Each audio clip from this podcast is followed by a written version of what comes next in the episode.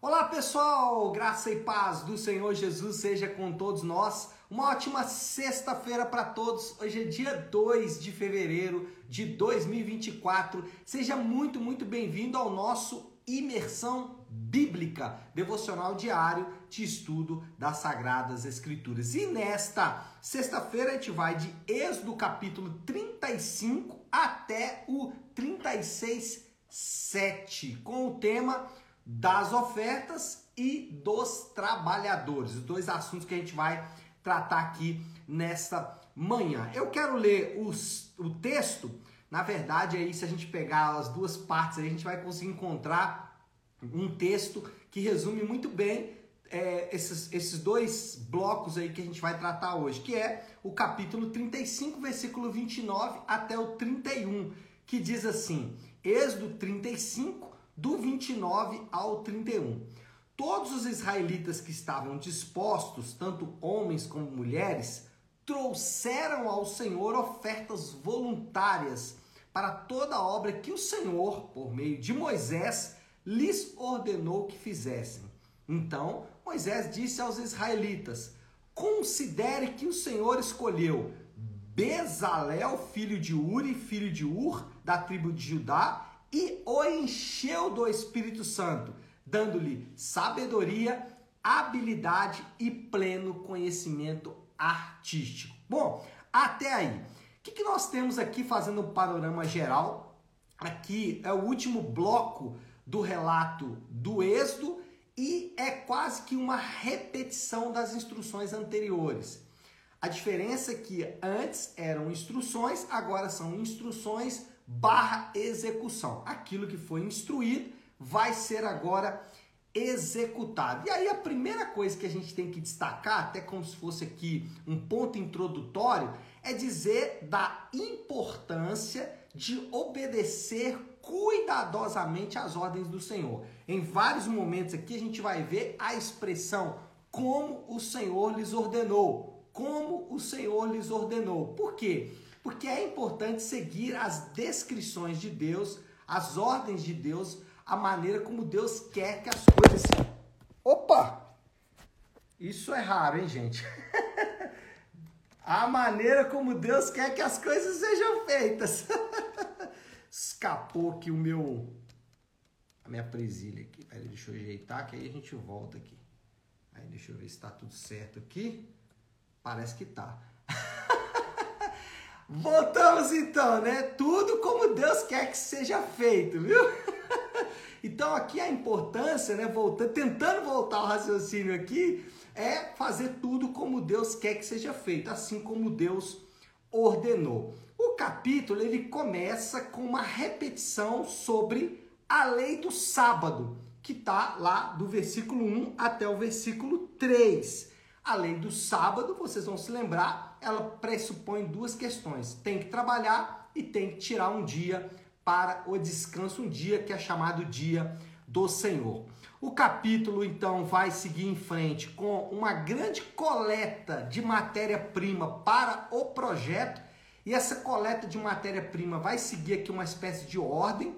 Primeiro, do versículo, capítulo 35, do versículo 5 ao 9, fala sobre doar sacrificialmente, então aquela doação deveria ser sacrificial. Depois, do versículo 10 até o 19, vai falar do conhecimento especializado que é esperado de todos aqueles que vão trabalhar na obra, as mulheres ali tecendo com as próprias mãos, tudo mais. Então, cada um, os homens trazendo madeira de acácia, né? Interessante que já aqui fica claro que existem tarefas que são próprias do homem, próprias da mulher, né? Uma questão aí antropológica, normal, sociológica, comum. Mas enfim, porque hoje isso é questionado. Ah, não, a mulher pode fazer qualquer trabalho? É claro que pode, mas do ponto de vista físico, tem coisas que o homem é mais capaz por causa da sua constituição física, uma questão física, não é uma questão intelectual ou de qualquer outra coisa. Mas enfim, não é o assunto nosso aqui.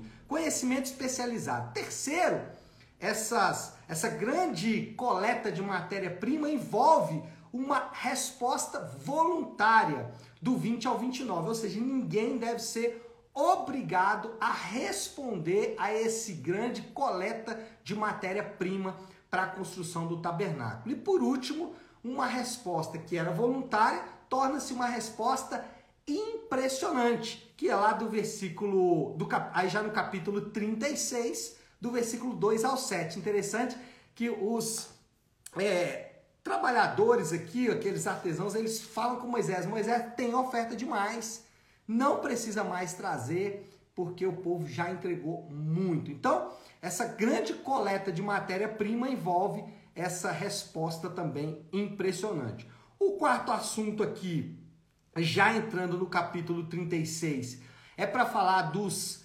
artesãos cheios do Espírito Santo que começam seu trabalho na edificação do tabernáculo. Interessante essa utilização aí de uma expressão que é muito comum no Novo Testamento, ser cheio do Espírito Santo.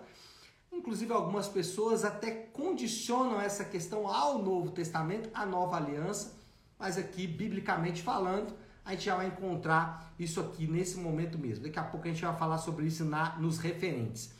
E o último assunto aqui é só destacar que a construção do tabernáculo é muito mais do que um esforço humano, tanto na coleta da matéria-prima, como também na capacitação dos trabalhadores, Deus está pessoalmente envolvido na tarefa. Então, o tabernáculo não é um exercício de esforço humano, como se a gente fosse construir uma casa ou uma edificação qualquer que nós fazemos ali os nossos projetos e executamos tudo mais. Aqui não, aqui quem está pessoalmente envolvido é o próprio Deus, envolvido na matéria-prima, trazendo ali ou movendo o coração das pessoas para entregar as suas ofertas, como também capacitando aqueles trabalhadores, capacitando os artesãos que seriam então responsáveis por essa edificação. Bom, alguns referentes aí do texto. É, quais são as aplicações que nós podemos retirar deste texto? Primeiro, a generosidade ela é sempre uma resposta da graça de Deus. Lembra o que aconteceu no capítulo anterior? O que, que foi que Deus fez no capítulo anterior? Ele renovou a aliança. A gente não pode ler esse texto sem lembrar que houve um grande pecado, uma rebelião, que houve da parte de Deus um grande perdão e até a renovação da aliança. Então, o coração dos israelitas, ele foi movido pela graça de Deus. O que, que a gente aprende com isso? Que ser dizimista ou ofertante por causa dos possíveis benefícios, e eles existem, tá? A Bíblia fala sobre bênçãos advindas aí da oferta e do dízimo, mas ser ofertante e dizimista por causa disso descaracteriza completamente o ensino bíblico. E eu sei que isso é ensinado aos borbotões por aí, mas isso não é o ensino da Bíblia. No ensino da Bíblia, os ofertantes são movidos pela graça de Deus e não movidos pelos possíveis benefícios que eles vão conseguir. Eu conheci, né, já pessoas que pararam de dizimar ou que não deram mais tanta importância ao dízimo e à oferta quando eles descobriram que não era uma troca. Eu conheci pessoas que quando descobriram que não era uma questão de plano de vantagens ou plano de benefícios, né? Como se fosse ali a anuidade do cartão de crédito que você paga para depois ganhar pontos e poder viajar, né? Não é uma, uma questão aí de cashback, né? Não é uma questão de dar e receber, não é isso. Quando as pessoas descobriram isso, elas ficaram tão decepcionadas que elas pararam já de ofertar e dizimar. Então, a generosidade ela é um ato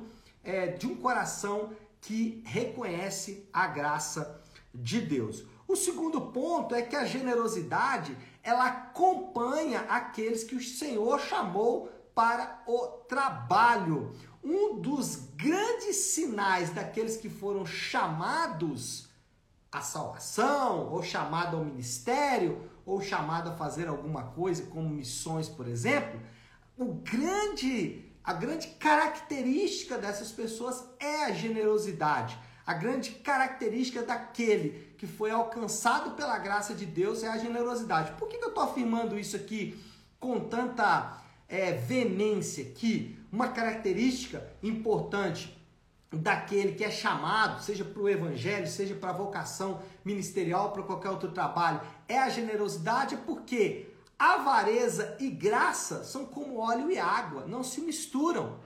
Graça e avareza é o oposto. Então, alguém que diz que foi alcançado pela graça de Deus e é avarento, não faz sentido. Assim como alguém que diz que foi alcançado pela graça de Deus e é orgulhoso, também não faz sentido. Enfim, existem características que acompanham a graça de Deus que são indeléveis. E a avareza, ela é o contrário. A generosidade é uma marca indelével daqueles que foram alcançados pela graça de Deus. Então, é importante verificar aí o sentimento do coração, porque um sentimento avarento é, demonstra e é um sinal de que a graça ela pode não estar presente. É, terceira aplicação aqui: qualquer contribuição deve ser voluntária e pessoal. Dois pontos aqui, não vou abordar muito mais rapidamente. Voluntária, porque você não deve ser obrigado de maneira nenhuma a ofertar e dizimar. Eu sei que também isso é ensinado aos borbotões e às vezes não é tão direto, né, mas é sutil durante as pregações, durante os ensinos e tudo mais. Eu já presenciei cultos onde se gasta 30% ali do momento da palavra se gasta para falar no momento da oferta. Então, o indivíduo gasta um tempo grande ali para tentar conduzir ou para tentar influenciar as pessoas a entregarem. A oferta deve ser voluntária e deve ser também pessoal. O que, que é isso? Eu não posso transferir isso para outra pessoa. Ah, não, fulano é rico, ele entrega. Ah, não, fulano é generoso, ele entrega. Não, é pessoal. Cada um deve fazer o seu trabalho. Bom, deixando agora um pouquinho a questão aí das ofertas e passando para a segunda parte aqui do capítulo que fala da capacitação do Espírito Santo, é, a primeira coisa que a gente vai ver aqui é que o Espírito Santo capacita com dons os trabalhadores do ministério. Todos aqueles que trabalham no ministério, aí a gente vai ver aqui a história, né? Do Bezalel e dos seus trabalhadores ali, ao Alibe e os outros artesãos, eles foram que capacitados com dons para exercer o seu ministério.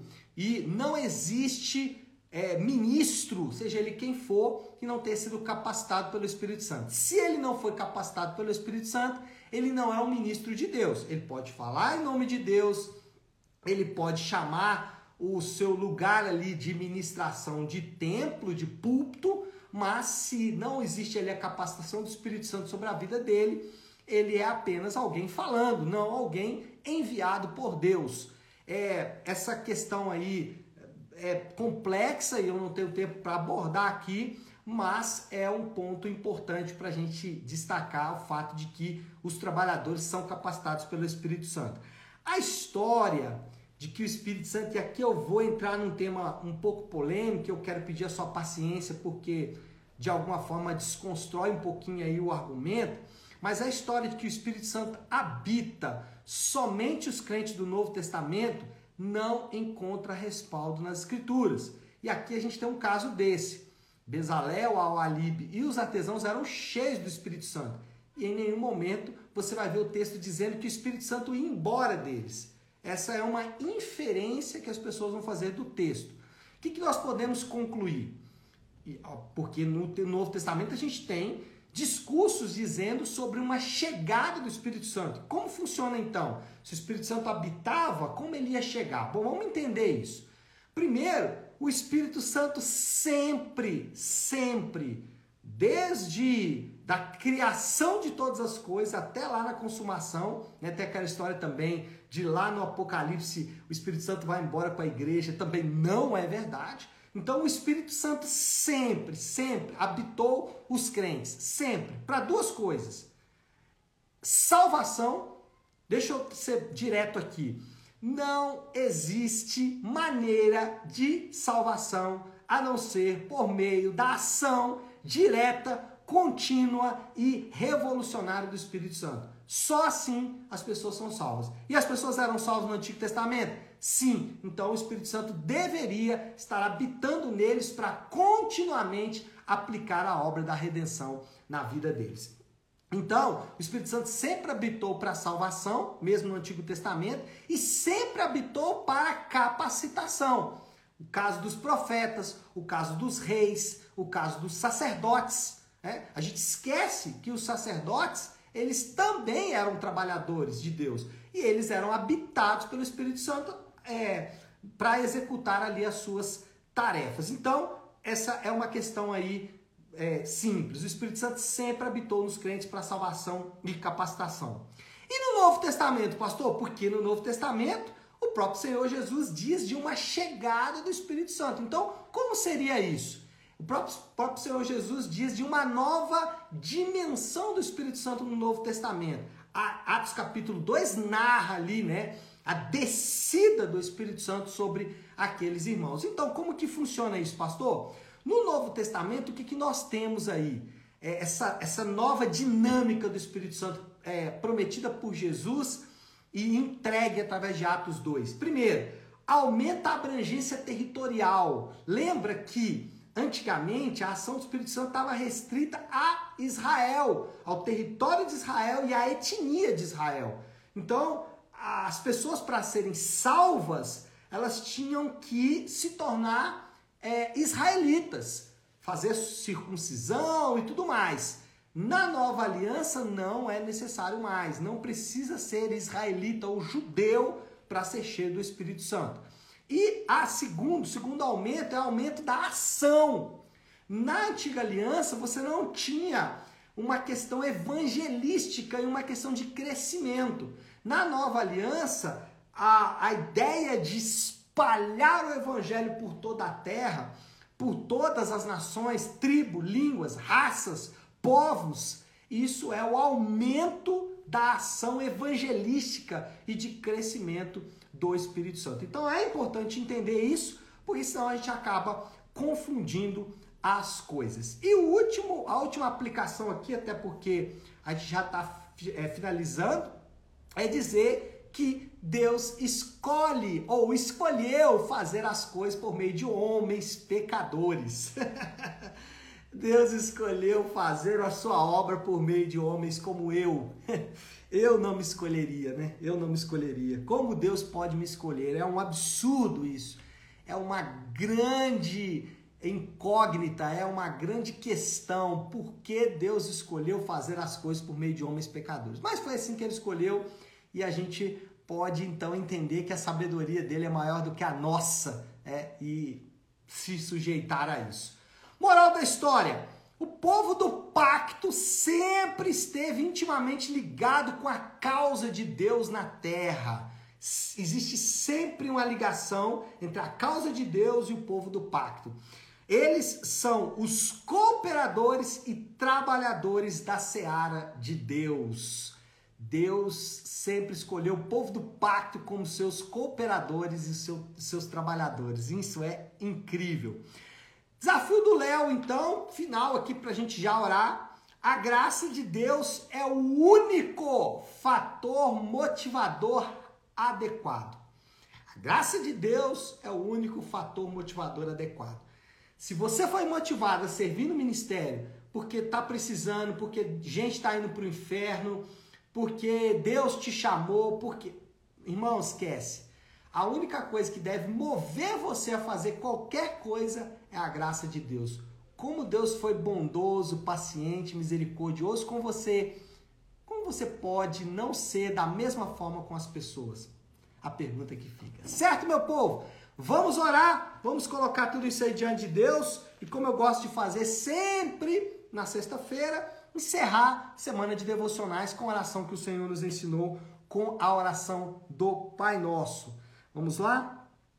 Pai nosso que estás nos céus, santificado seja o teu nome. Venha o teu reino, seja feita a tua vontade, assim na terra como no céu. Dá-nos hoje o nosso pão de cada dia perdoa as nossas dívidas, assim como perdoamos aos nossos devedores, e não nos deixes cair em tentação, mas livra-nos do mal, porque teu é o reino, o poder e a glória para sempre. Amém. Amém, pessoal? Bom, então é isso. Entre quedas e não quedas, né? Entre caídas e levantadas, nós finalizamos o nosso devocional de hoje. Deus te abençoe, uma sexta-feira abençoada e um final de semana abençoado para você. Fique com Deus.